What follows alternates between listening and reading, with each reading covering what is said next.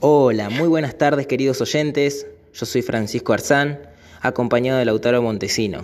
Hoy vamos a hablar de qué es el ciberbullying, cómo se manifiesta el mismo, quiénes son las personas involucradas en el ciberbullying y más.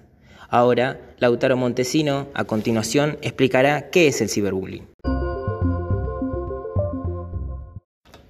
Hola, muy buenas tardes. El ciberbullying se lo conoce como acoso psicológico de Internet, que se le hace a una persona permanentemente o transitoria. Pero Francisco, ¿cómo crees que se manifiesta el ciberbullying? Y esto puede manifestarse de distintas maneras, y en ocasiones de formas anónimas con insultos o amenazas, publicaciones de fotos o videos de la víctima, ya sean reales o fotomontaje y también puede manifestarse en falsas acusaciones. Implica inventar cualquier cosa para dañar su reputación y asimismo la usurpación de personalidad. La cual es cuando se crea un perfil falso de la víctima para difamar. Se ve muchas veces en Facebook. A este tipo de conducta se lo conoce como ciberbullying. Y Lautaro, ¿me podés decir cuáles son las personas involucradas en el ciberbullying? Participan personas menores de edad, niños, niñas y adolescentes, y en este caso te puedo comentar que hay tres personajes que aparecen en escena. El primero sería un agresor, que es el que ejerce su poder para humillar a otra persona menor de edad. Eh, seguimos con una víctima, que es la persona que sufre el maltrato, y un espectador, que son los que ven la agresión desde afuera. Francisco, ¿cómo puedo detectar si un niño, niña o adolescente es víctima de ciberbullying?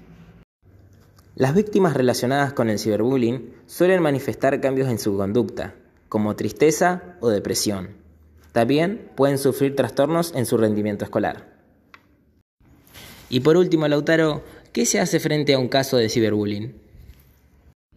Frente a un caso de ciberbullying, se aconseja mantener una charla abierta con el joven, para que pueda decir lo que le pasa, no minimizar ni exagerar la situación, escuchar y tener en cuenta lo que necesita.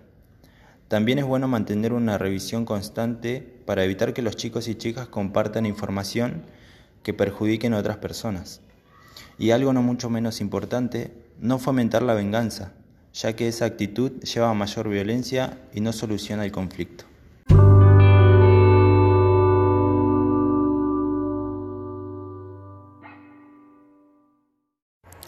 Para finalizar con este podcast informativo, te damos unos consejos para evitarlo o luchar con el mismo. No contestes a mensajes que traten de intimidarte o hacerte sentir mal. Con ello probablemente vas a conseguir animar a que eso se repita. Guarda el mensaje, no tenés por qué leerlo, pero guárdalo como prueba del hostigamiento. Es vital tener registro del incidente cuando busques ayuda. Bloquea a quien te molesta.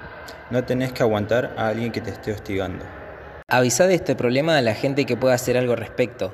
Podés tomar control de la situación no soportando contenidos ofensivos hacia ti y hacia otra persona. Respeta a los demás y respetate a vos mismo. El estar conectado a la red supone que estás en un lugar donde la información se hace pública, aunque no siempre parezca así. Si ves un mensaje, una foto, un meme o un video que ofenda a otra persona, no le des me gusta ni lo compartas. Desde ya te decimos que promuevas un ambiente seguro y amable en línea hacia los demás.